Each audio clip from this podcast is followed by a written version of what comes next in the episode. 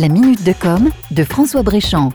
Les secteurs économiques protégés sont encore très nombreux en France. Ce que l'on appelle un secteur économique protégé, c'est un secteur où le nombre d'acteurs est limité et du coup la concurrence est faible. Sachant que c'est la concurrence qui permet de faire baisser les prix, vous l'aurez compris, c'est rarement le cas dans les secteurs protégés. Mais avec le temps et la révolution digitale, les choses changent. D'autant que les acteurs du digital ont fait des secteurs protégés de notre économie leur terrain de jeu favori.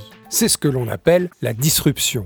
La disruption d'un secteur protégé, c'est par exemple l'arrivée de Uber dans le métier des taxis. Les chèques déjeuner sont aussi un bon exemple de secteur protégé. Ces chèques, en papier, ont une valeur monétaire. Du coup, seulement 4 sociétés ont le droit de les fabriquer la Sodexo pour Passe Restaurant, le groupe Chèque Déjeuner, Ticket Restaurant des Dents et Chèque de Table du groupe Natixis. Mais les choses sont en train de changer à vitesse grand V dans ce secteur jusque-là bien protégé. De nouveaux acteurs sont nés et ont trouvé un bon moyen de contourner l'oligopole du chèque restaurant. Ils ont eu l'idée de proposer une carte à puce associée à une application mobile en lieu et place du chèque restaurant. Parmi eux, une jeune start-up de Montpellier appelée Luncher, L-U-N-C-H-R.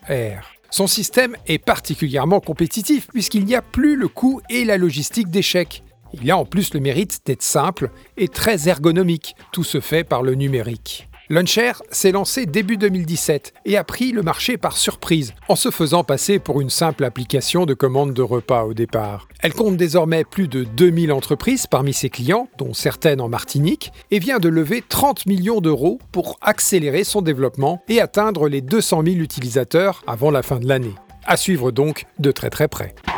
C'était la minute de com de François Bréchamp.